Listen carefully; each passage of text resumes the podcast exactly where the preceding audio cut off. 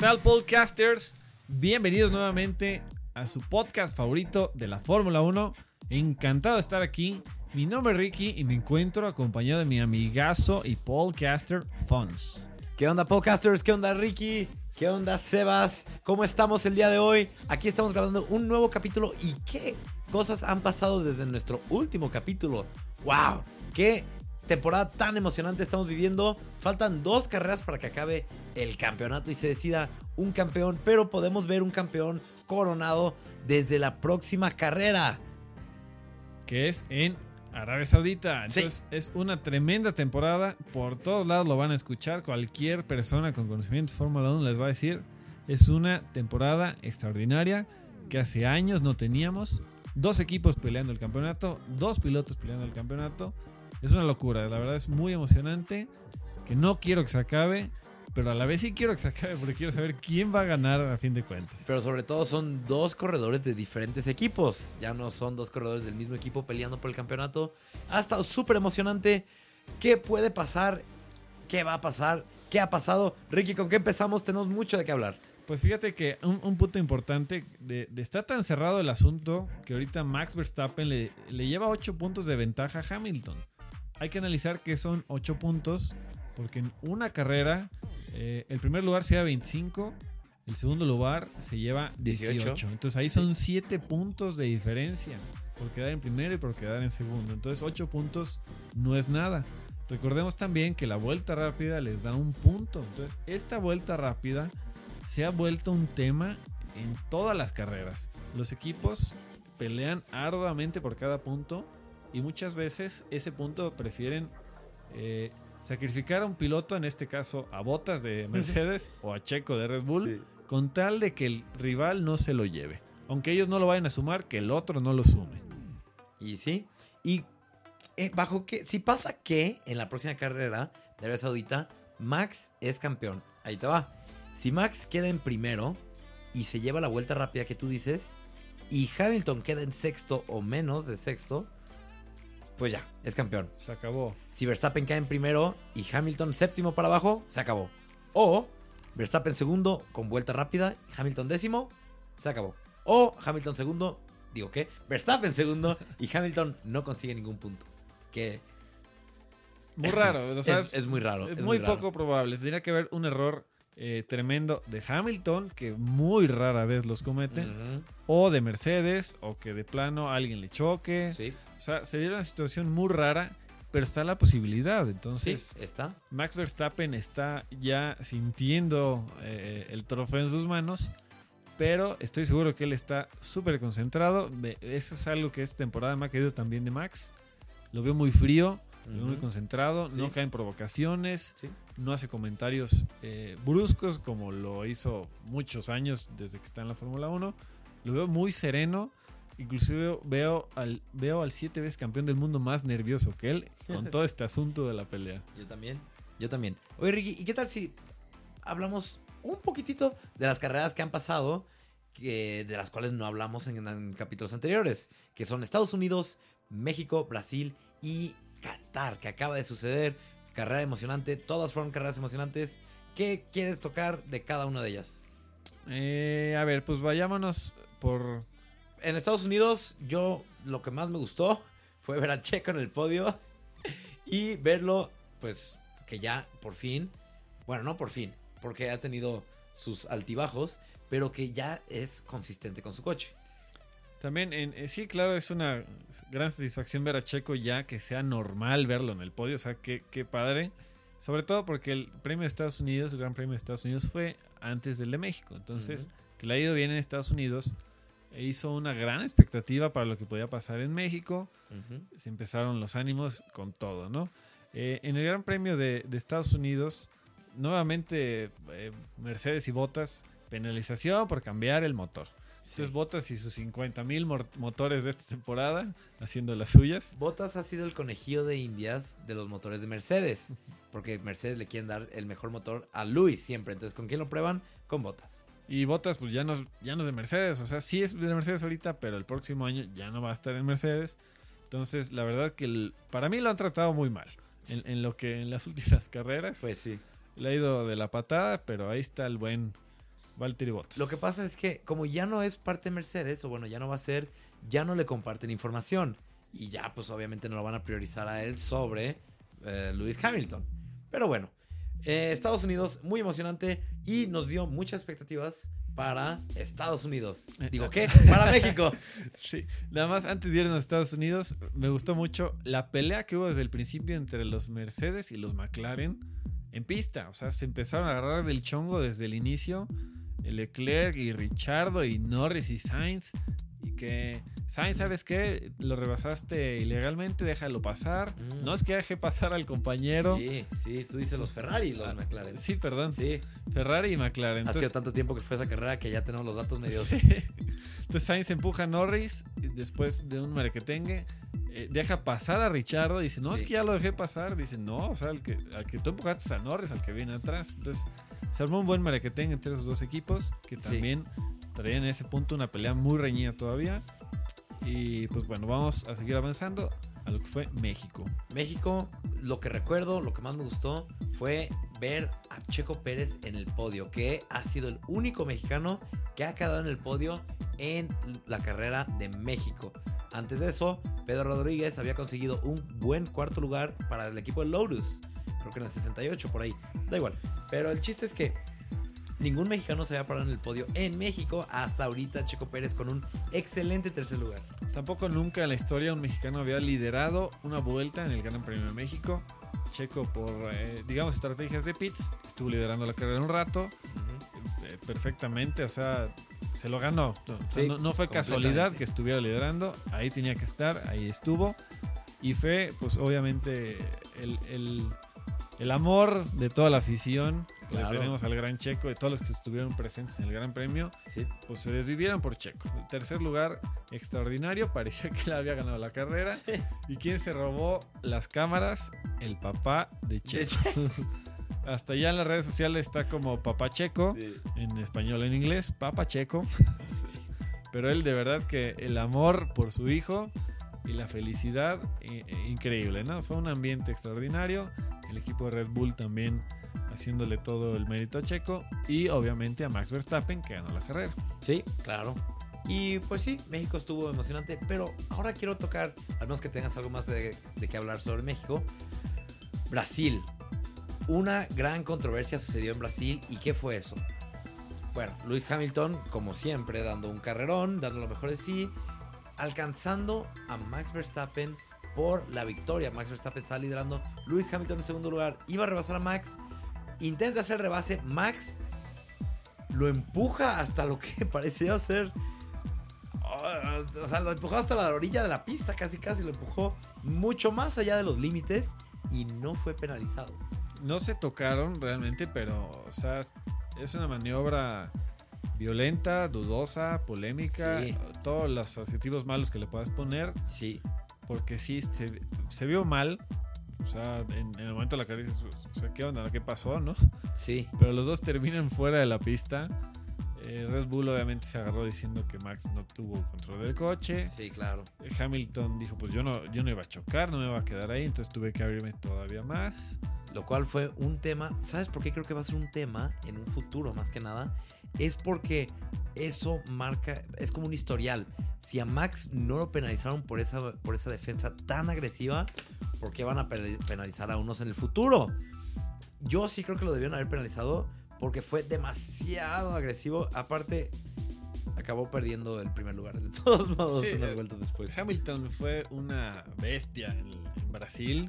Eh, recordemos sí. que fue, fue una sprint race, eh, la famosa carrera, mini carrera del sábado, y se vio fenomenal Hamilton. Todo el fin de semana, increíblemente rápido en Brasil, eh, perfecto, sin errores, eh, despiadado. O sea, cualquiera que viera Hamilton detrás, Sí.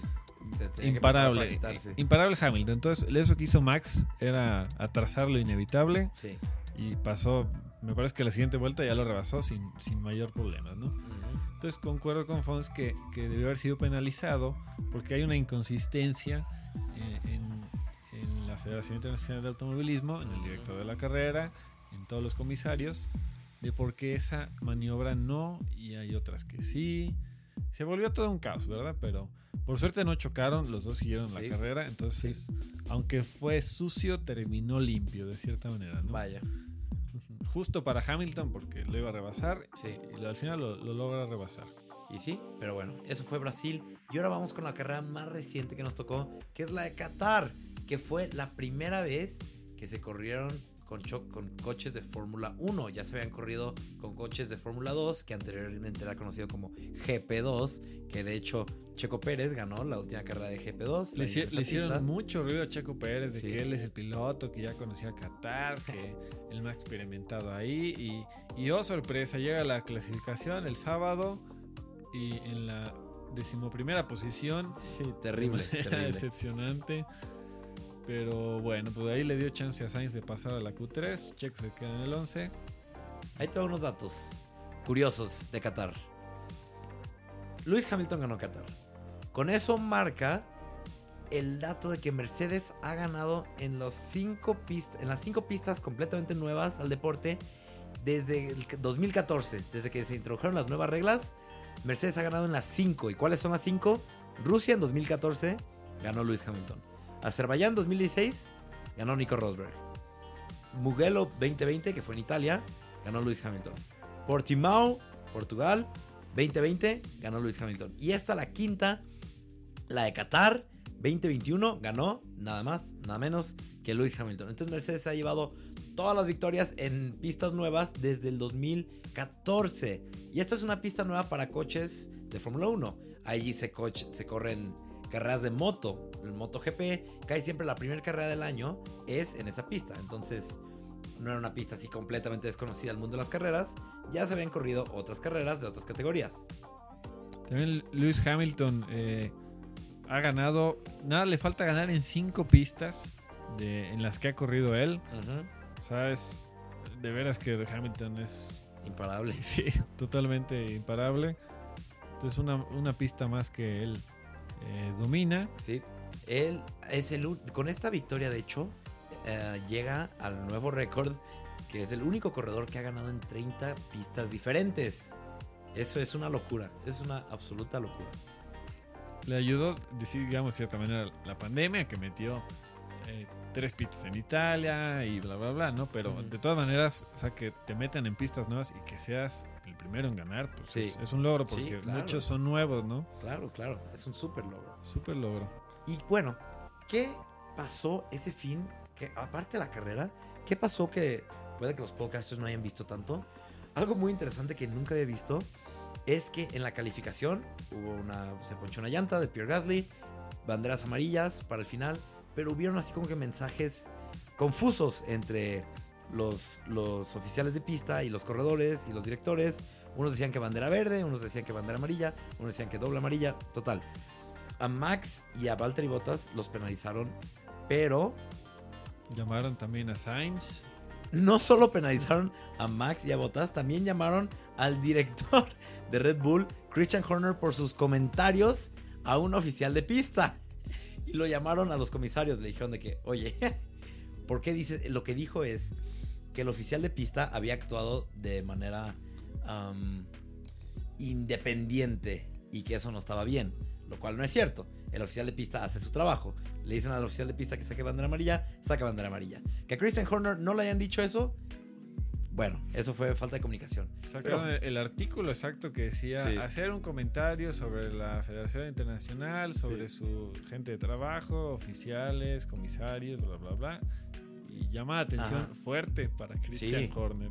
Es- yo nunca he visto a un director de carrera siendo llamado a los comisarios, pero aparte de eso, algo que, que es un tanto, pues, frustrante para los fans es que no dijeron la penalización hasta unas horas antes de la carrera. Tuvieron que pasar más de 20 horas desde que sucedió para que se tomara una decisión. Eso es inaceptable. Sí, la verdad que sí, porque cuando terminó la clasificación, veíamos a Hamilton en la pole position, Ujú. seguido de Max, seguido de Bottas, Gasly y Alonso. Sí. Que por cierto, Alonso en quinto lugar, Increíble. extraordinario, ¿no? Increíble. Y el día de la carrera, en el caso de nosotros que tuvimos que madrugar para verla, a las 6 de la mañana de repente te das cuenta que es Hamilton, después es Gasly, y después es Alonso. Sí. Y dices, ¿qué pasó ahí, no? O sea, Gasly en segundo, Alonso en tercero. Dices, que, o sea, qué padre, pero ¿qué pasó, Sí. no? Entonces resulta que eh, también a Max le ponen cinco lugares de penalización y a Bottas le ponen tres. También le pusieron 5, ¿no? Estoy casi seguro que le pusieron 5. A ver, vamos a ver aquí. Sí. Pero tío, también por cierto que, que llamaron a, a Norris A Sainz. y llamaron a Sainz, pero ellos no los penalizaron. Sí. O sea, a la mera hora consideraron que sí frenaron lo suficiente para cuando sacaron las dobles amarillas, Sí, sí, que era sí. en la recta final. ¿no? También otro dato importante es que es el, lo que va a la temporada, el margen más grande entre el primero y segundo lugar en clasificación. Porque a fin de cuentas, con todo esto que pasó, pues todo, todos se, o se distraen o de alguna manera frenan. O, sea, descompuso al final de la clasificación este accidente de, de De las Gasly, ¿no? llantas Pirelli, que fueron todo un tema del fin de semana. Pero sí, la razón por la cual no es justo para los fans ni para los equipos que anuncien la decisión a horas de la carrera es que los equipos no pueden hacer nada al respecto. Normalmente pueden, pueden eh, discutir con los oficiales, pueden decir de que, oigan, esto no está bien y aquí están nuestras razones de por qué no está bien. Pero si falta una hora para la carrera, no hay tiempo.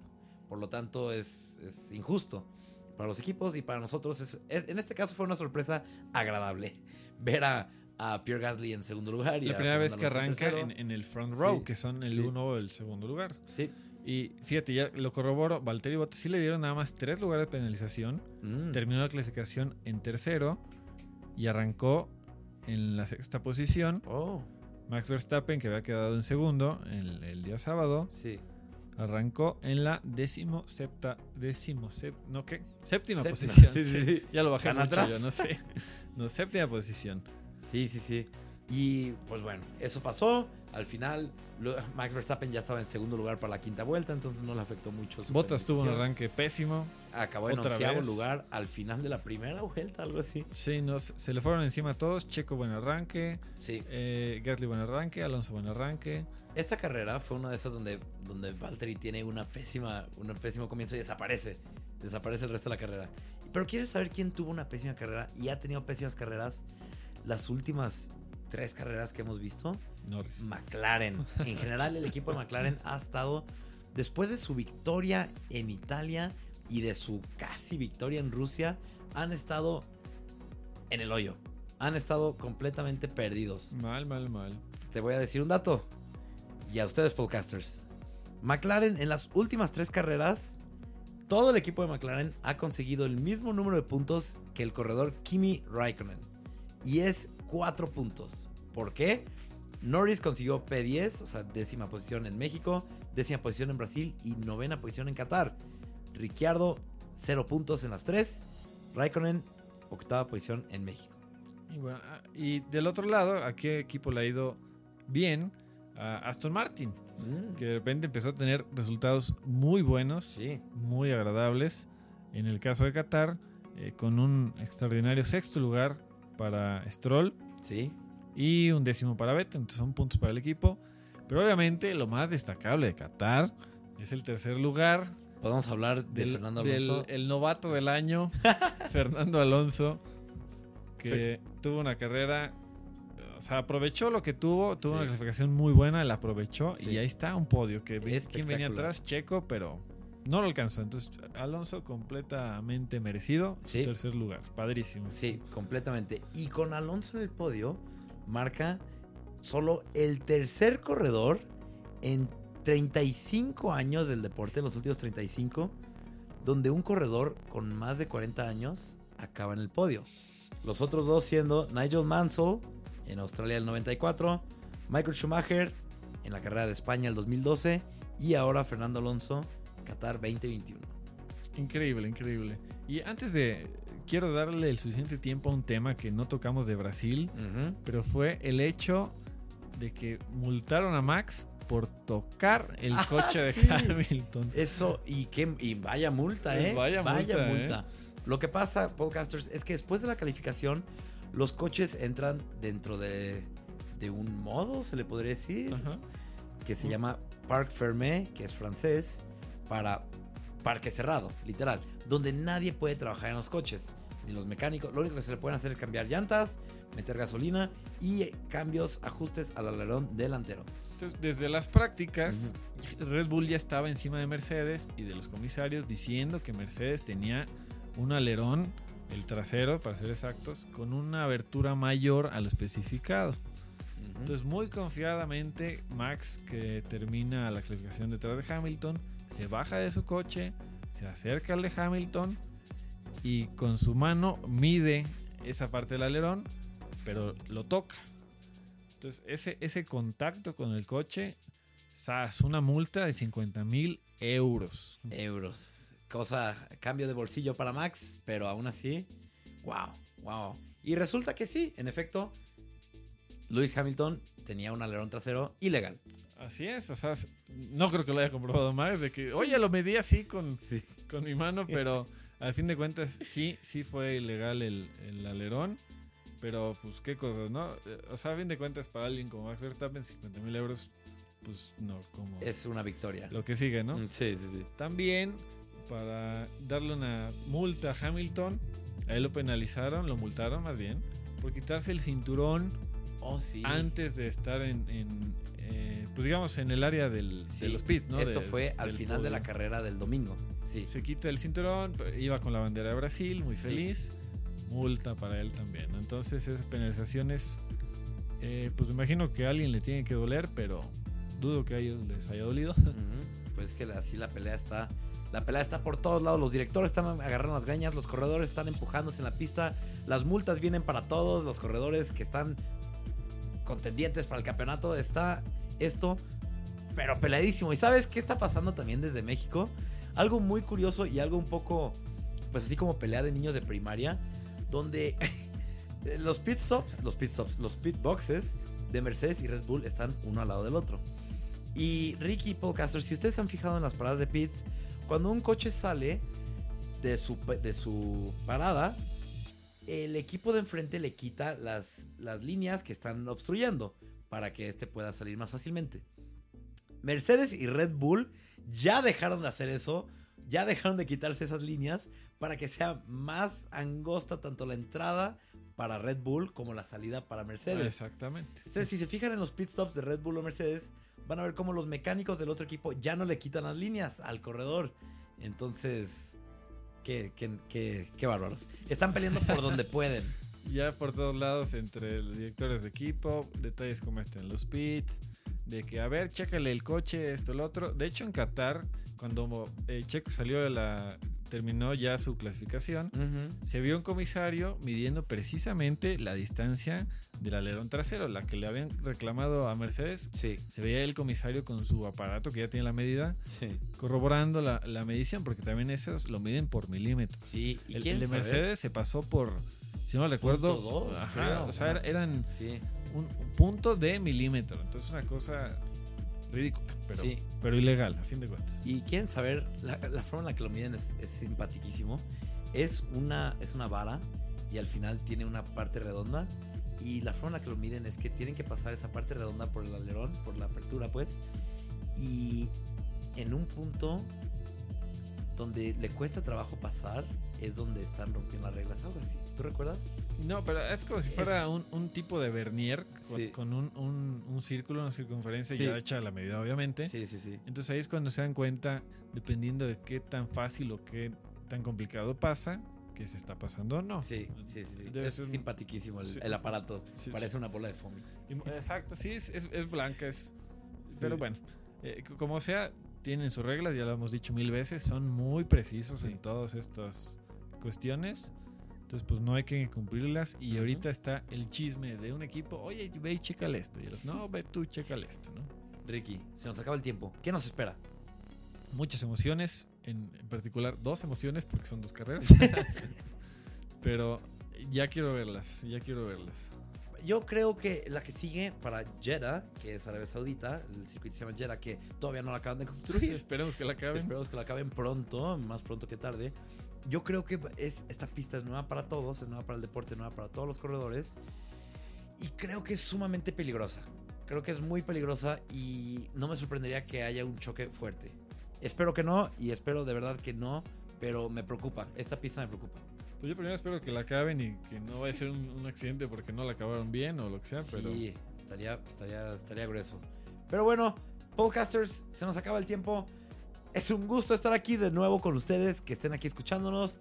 Y nos veremos en la próxima semana para otro capítulo de su podcast favorito de la Fórmula 1 en español, Podcast. síganos en redes, hagan spam en redes, comenten en todas nuestras redes, publiquen, compartan. Intenten hartarnos en redes. Venga. Manden sus mejores memes, fotos, recuerdos, chistes de la Fórmula 1, lo que sea. Pero bueno, esto es todo por hoy. Nos vemos en la próxima.